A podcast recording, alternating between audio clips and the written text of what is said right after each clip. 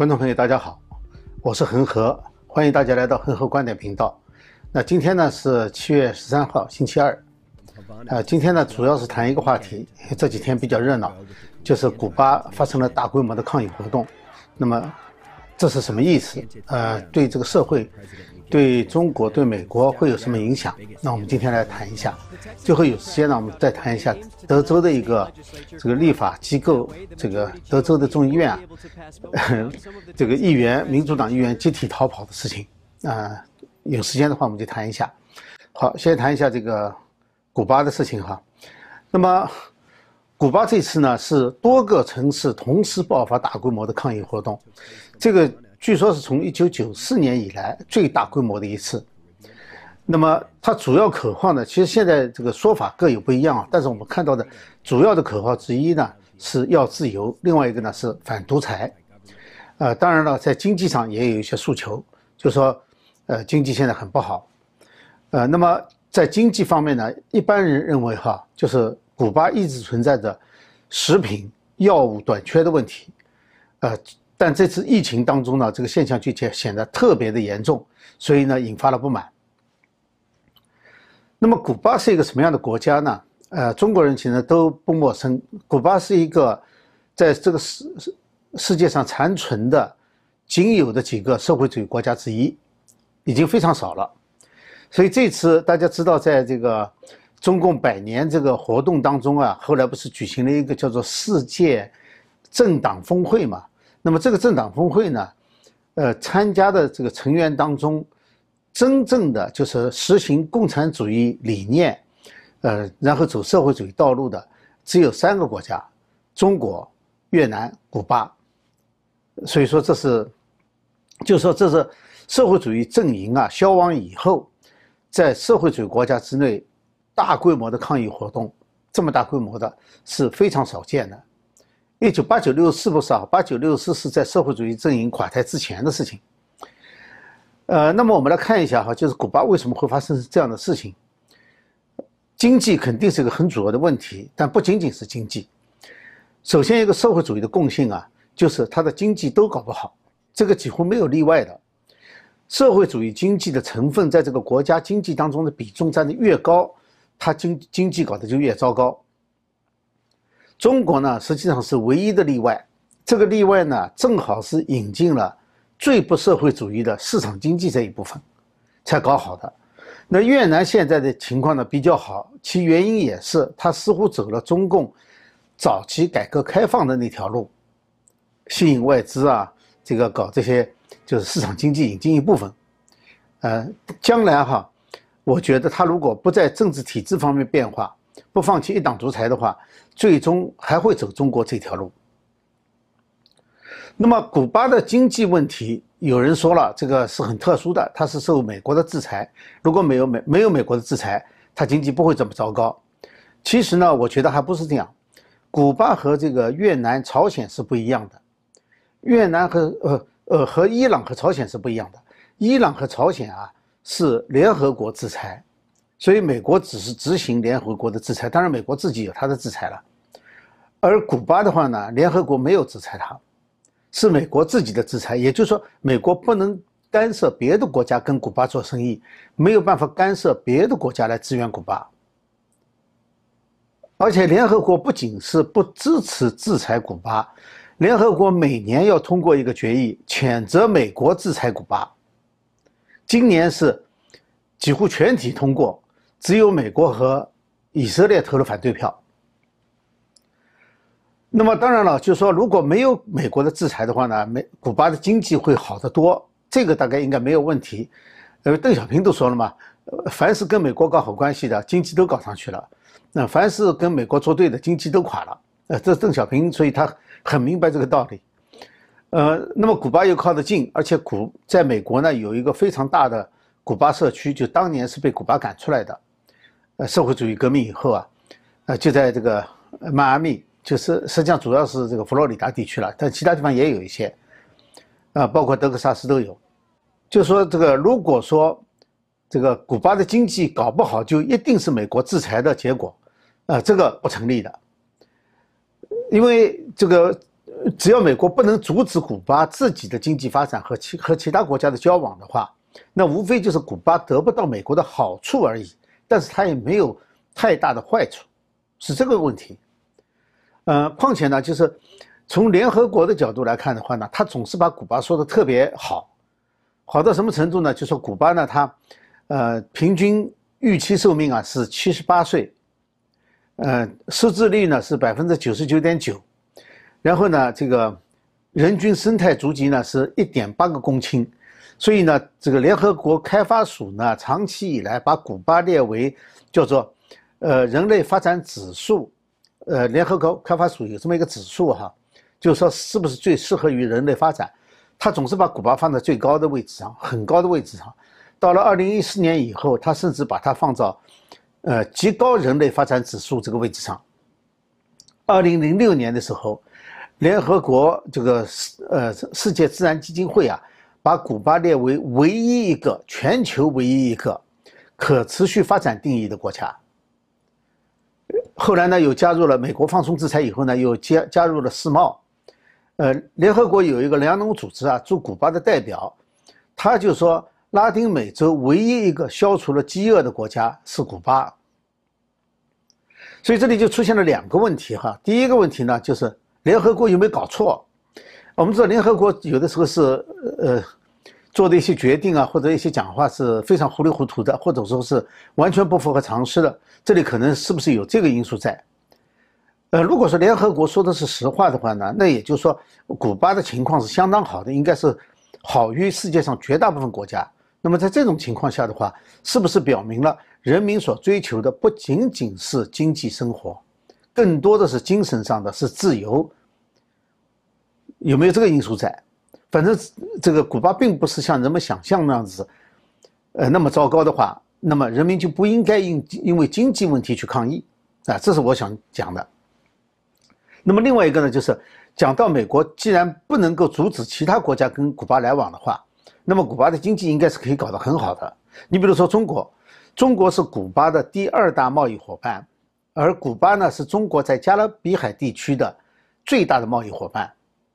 那么在这种情况下呢，就是说，因为这两个国家的经济整体的这个体那个体量啊，相差的非常大，所以说中国实际上只要和古巴保持一定的贸易的话，那古巴人生活水平可以很快的提高。就是说，仅仅跟中国贸易，他都能够把他的经济和他的生活搞得很好。为什么没有搞好？为什么现在会？经济出现这么大的问题，那就说明它实际上还是一个制度的问题，还是反映了就是社会主义制度真的是没有办法搞好经济的。我自己还有一个个人的疑问：中国游客在过去十几年、二十几年的时时间之内啊，实际上帮助了很多国家的旅游业，包括美国的旅游业这么兴旺，有相当一部分是中国游客带来的。为什么古巴就不能够吸引中国的游客过去呢？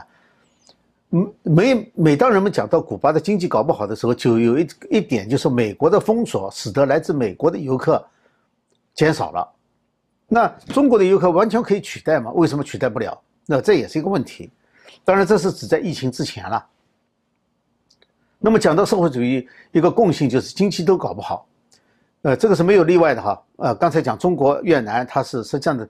也是没有例外的，因为它减少了计划经济的成分，引入了更多的这个市场经济的成分。但现在中国正在回走更多的是计划经济，减少市场经济，那我们会看到它的经济其实是不能够维持的。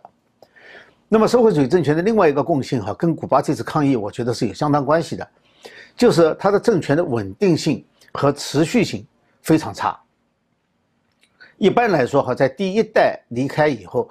所谓第一代呢，因为社会主义国家都是革命出来的嘛，就第一代革命家，当他们离开政治舞台以后，或者是死亡了，或者是怎么其他原因的话，那么他会普遍的发生政治上的危机。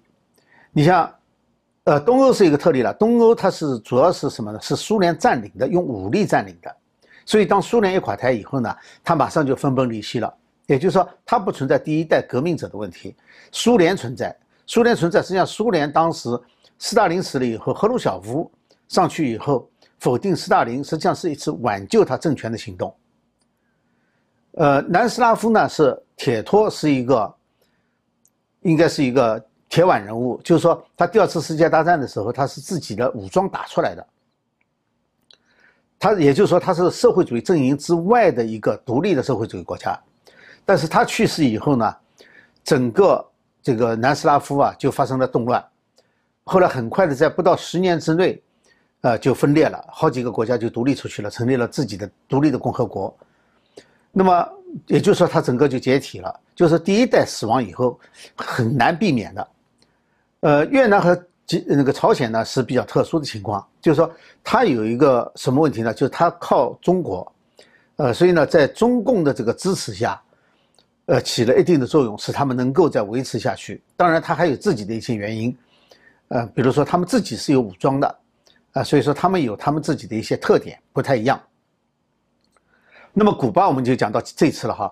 古巴我们知道是卡斯特罗死了以后呢，政权就交到了他的弟弟劳尔卡斯特罗的手里。那劳尔卡斯特罗呢，严格的说，他还属于第一代革命者。那么等到这个现在哈，就是他是属于同一代。领导者，那么现在的领导人叫卡内尔。卡内尔呢，其实他掌权时间非常短，他是在二零一九年十月份才担任国家主席的。到了今年四月份，劳尔才把这个中央第一书记的这个位置呢让给了他。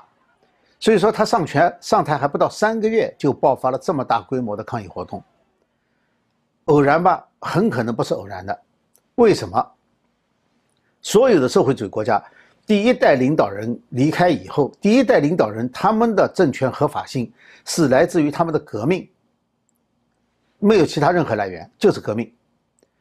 所以说，当他们一走以后呢，新上台的人和新新组成的政权，他们马上面临的一个问题，就是这个他们政权的合法性的问题，就是说他不是能够自然的继承他们革命的合法性的。所以中共呢，实际上是有一个。妥协的，在这个过程当中，就是他把这个经济发展作为他合法性的一个替代品，搞了二三十年，其中前面一半呢还有邓小平革命的那个合法性存在，后面呢完全是用经济来取代的，其他国家都没有这个问题。所以说，呃，在所有的社会主义国家当中，在政权继承方面搞得最稳定的是哪个国家？应该是朝鲜。北朝鲜正好用了不是社会主义的那套方式，他用的是世袭制，老子传儿子，儿子传孙子，这么传下去的。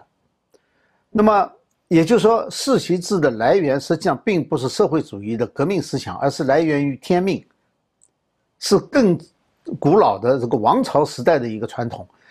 那么这个实际上他们用的这个方法哈，所宣传的东西也是天命。他不是有一个白头山血统吗？就是在朝鲜，你现在要任何人掌权的话，必须要有白头山血统。呃，所以他不是搞的社会主义的那一套。呃，这是这就是说，这个在这个继承接班人接呃这个接班人继承这个问题上啊，所有的社会主义国家都存在很大的问题，这个几乎没有例外。这一点在民主国家呢，相对来说问题就很少，因为它是靠选举，它反反正就不是说终身制。它就不存在一个选接班人的问题，当然民主国家有民主国家自己的问题。我们这这两年已经看到民主国家，实际上它所有历史上的弊病到这两年也都爆发出来了，也都看出来了。但是这是另外一回事。我们今天讨论的是社会主义国家，所以说以前的王朝为什么能够很持久？你像中国的王朝一般都是两三百年嘛，最短的也得一百多年，那些特别短的不算哈，就是。呃，建立了正规王朝的，呃，就是元朝比较短一点嘛，一百多年，其他的都比较长。其原因就是他的世袭制呢，它有个来源，就是说他打江山呢是完成了天命，就天让他干什么事情，他做成了，那么他就有这个资格去统治这个国家，然后呢，他就可以传位给他的子孙。为什么呢？因为他这个王位是天赐的，是这种情况。呃，这个就跟古巴现在呃不是就跟这个，呃朝鲜现在所说的是一样的。那么，古巴现在的抗议活动，我觉得哈，为什么在现在出现？很重要的原因，你自由争自由是一回事，争自由反独裁，经济困难，人民生活过不下去了，这都是原因。但是它和现政权很可能已经失去了这个革命的合法性，是有分不开的关系的。那么另外一个呢，就是讲到这个哈，就是古巴和中国的关系了。呃，中共呢，它实际上是要要帮手的，它一个单独一个中共这个政权啊，孤零零的在一个世界上，那是很难过的，所以它要帮手。那么最早的时候呢，它是以意识形态为基础的，就是说以共产主义、社会主义为基础的。但是很快的就发现，在社会主义阵营里面，内部也发生了矛盾。实际上，中共建政以后，打仗发生冲突最多的，可以说仅有的都是和社会主义国家。和苏联打，和越南打，都是社会主义国家。意识形态为基础的这个中共的朋友啊，其实是非常稀罕的。呃，曾经有过的话，在历史上能够算上的，南斯拉夫算一个。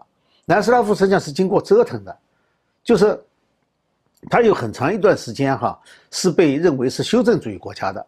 后来呢，是因为中共要反苏了，而南斯拉夫跟苏联是不对的，所以呢，这样的话呢，就敌呃。敌人的敌人就成了朋友，那时候就开始跟南斯拉夫搞好关系了，是这么来的，呃，所以说他从修正主义后来就转变成朋友，那么，呃，这个是为了跟苏联斗，就说他的朋友很少，没中共的朋友很少，呃，大家记得以前还有哪些国家呢？阿尔巴尼亚，欧洲的社会主义明灯，古巴，北朝鲜。阿尔巴尼亚、古巴、北朝鲜、南斯拉夫，这个呢都比较符合中国传统的哈，说是这个远交近攻嘛。那远可以交朋友，反正你他害不到你。那么和苏联和越南打呢，我觉得哈主要是争龙头老大，还有呢就争这个势力范围。跟越南打呢，实际上是为了保护另一个更教条的、更极端的社会主义政权，就是波尔布特的那个柬埔寨。呃，所以在很大程度上呢，它是争这个艺术形意识形态的正统性，和谁比更这个共产主义的原教旨更近，它是比这个东西。所以这个中共和古巴的关系呢就比较复杂了，其中跟跟苏联是有相当关系的，因为早期的时候啊，中共是支持古巴的，支持的很厉害的。我记得我们小时候曾经发生过一件事情，呃，就是大家都上街去喊口号，叫“古巴西洋基诺”。呃，古巴西洋基诺那时候也不知道古巴西洋基诺什么意思哈，呃，后来才知道，C 嘛就是西班牙语的是嘛，就是要古巴，洋基诺就是 Yankee No，就是不要美国，就是当时是这么个口号。是什么情况呢？就是猪湾事件的时候，就是雇佣军一些古巴的那个流亡者嘛，不是打回去嘛，打回古巴结果失败了嘛，叫猪湾事件。猪湾事件以后紧跟着呢就是导弹危机，所以在这个过程当中呢。都是属于冷战当中啊早期的比较重大的事件。那么中共呢是实际上在和古巴是站在一起的。但是后来呢，中共和苏联闹彻底闹翻了以后呢，呃，从六六年开始，古巴呢就比较站在苏联这一边，就在中苏论战的这个过程当中，古巴并不帮中国，不帮中共，而是帮苏联去了。所以呢，关系就搞僵了。这个搞僵的关系呢，一直到。嗯，八十年代就是文革结束以后，才逐渐逐渐的恢复，还不是一下就恢复的。到九十年代才正式的双方关系才完全完全正常。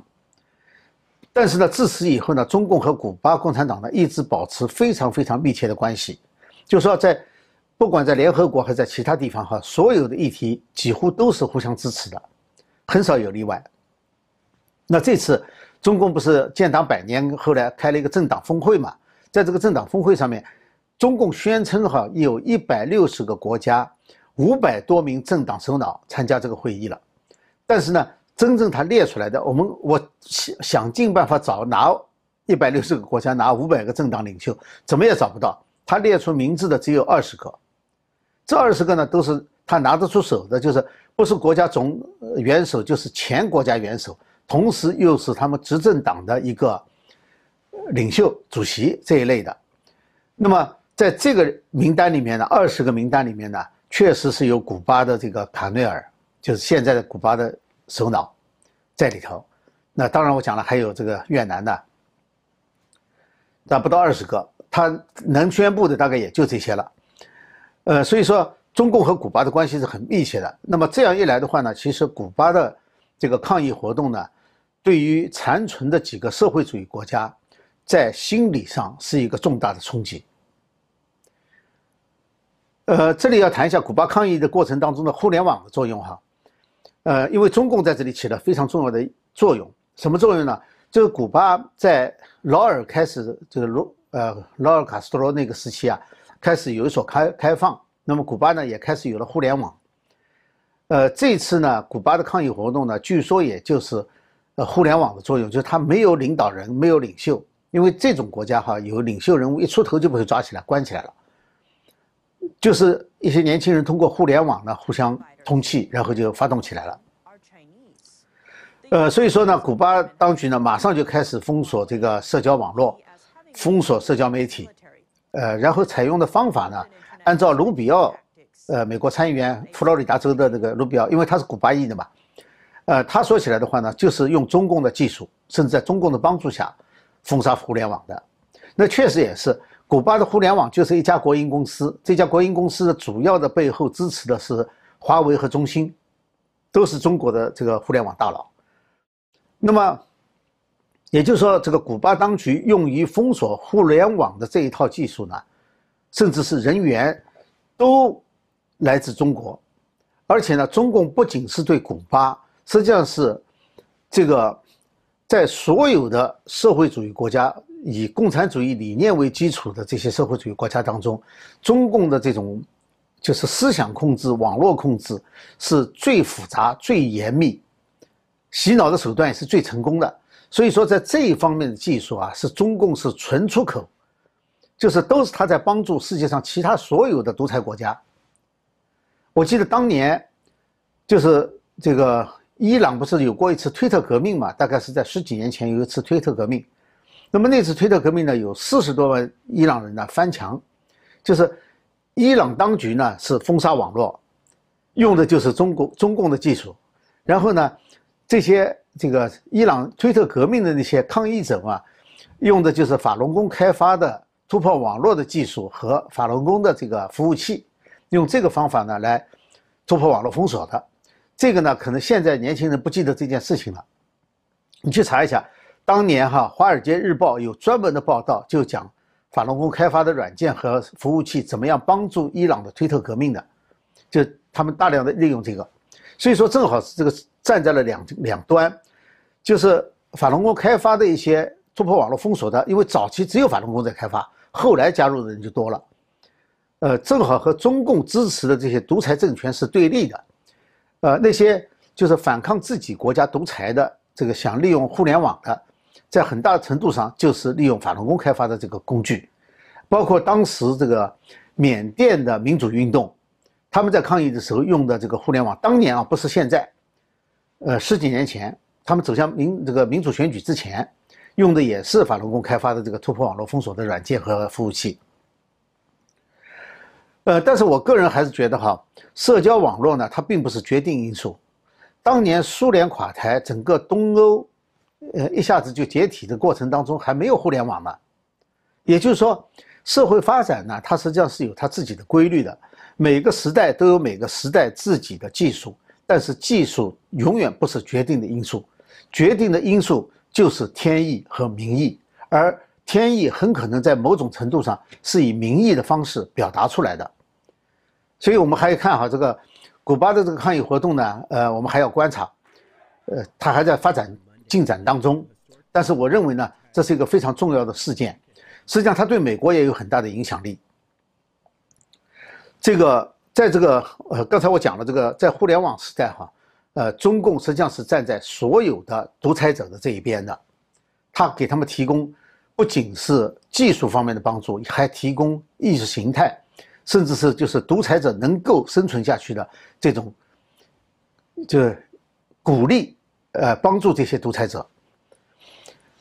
那么，呃，这次古巴人反抗的标记之一呢，我们看到在抗议活动当中，有人就打着这个星条旗，这是一个非常有趣的现象哈。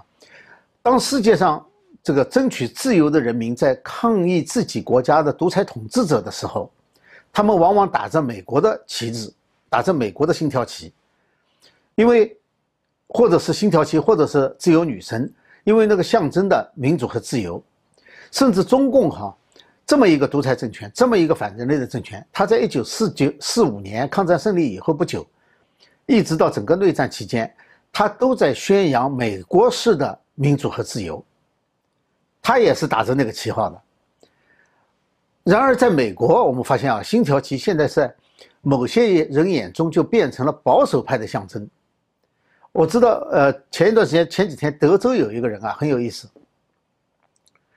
他为了表示他支持这个美国精神啊，他在自己的那个卡车后面啊，就把一面这个卡车后面那个后面那个就画成了那个星条旗，结果呢，就丢掉了一笔生意，因为他的一个客户呢，看到星条旗以后呢，就认为他是极端保守派，所以就丢掉了生意。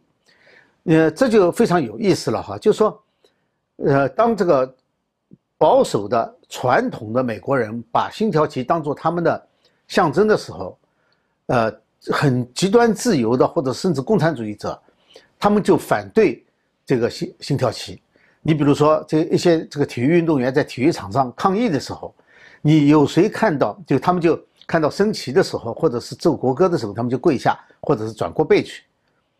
有谁看到在黑命贵运动当中，或者是在？Antifa？抗议活动当中，打砸抢当中，看到他们打着美国国旗的没有的，所以说，我觉得，当世界还把这个星条旗当做自由民主象征的时候，美国人确实应该好好的反思一下自己现在出了什么问题了。呃，下面简单讲一个事情哈，就是呃，这个没有多少，德州呢，德克萨斯州哈，呃，在州议会呢准备通过一个叫做选举法。那么这个选举法在讨论之前呢，呃，州的五十八名民主党的众议员，因为州有议会嘛，州立法是州议会表决的，五十八名众议员全部逃离，包了一架私人飞机飞到华盛顿 D.C. 去了，呃，还在飞机上还没戴口罩。那么目的什么呢？就是他阻止选举法的通过，因为当他们全体离开以后呢。这个投票的时候就达不到法定人数，如果不能达到法定人数，那么就没法投票，这个法案就不能通过。呃，所以德州州长呢就表示说，当他们回到奥斯汀的时候，奥斯汀是德州首府啊，回到奥斯汀的时候呢，会逮捕他们。呃，为什么逮捕呢？说他们没有履行作为选民代表应该履行的职责，因为选民选出来你是就是让你投票的，民主制度就是投票。那么同时呢，德州众议院呢还通过了一个，呃，以七十六比四通过了一个法案，就是派一个执法者叫 Sergeant of Arm，呃，这个呢就是说，呃，一个军事长吧，来执执法的，让他去逮捕他们，还通过了这么一个法案，这个就非常带具有讽刺意义，因为他们拒绝投票的理由呢是这个法案会剥夺人民的。投票的权利，所以他们要拒绝。结果拒绝的方式呢是放弃自己投票的权利。我我原来讲过哈，就是选举法呢实际上是，呃，选举以后的亡羊补牢的一部分。所谓亡羊补牢，指的就是要重新建立人们对选举投票的信心，就是要恢复选举的诚信。这样的话呢，各州呢。在法律不完成、不完备的情况下，就要去修正法案，或者是立一个新的法案，就是尽量把一些呃已经出现的、已经观察到的漏洞呢给堵上。这是各个地区共和党现在主要的工作之一。那我们上次不是谈过亚利桑那州，也谈过乔治亚州，那现在呢是德克萨斯州。因为民主本来就是选票，所以。这种抗议方式啊，是特别有意思的。我觉得哈是自相矛盾的，就是用拒绝民主的方式，来保，来名义上的保卫民主。所以说这个目标是不是真的是在保卫民主？因为选举本来就是这样的，就是你民主所谓就是选票嘛，你票数多，大家就听你的；然后呢，票数少的呢就要服从你。下次我再来过，这就是民主的定义。那现在你居然就是说是反对民主，就是你投票嘛，你就是放弃民主，呃，不投票就是放弃民主，所以这种做法呢是特别矛盾的。那这种呢，这种情况呢，最近几十年哈，民主党用这种方式呢来干扰一些议程的方式，呃，情况呢是比较多一些。当然，共和党也有这个呢，在美国党派政治当中是一个非常奇特的现象。呃，以后有机会我们也可以讨论。好，今天呢就跟大家讨论到这里哈。呃，如果大家觉得这个呃节目对你有所帮助的话呢，那请订阅、点赞和转发。好，谢谢大家，我们下次节目时间再见。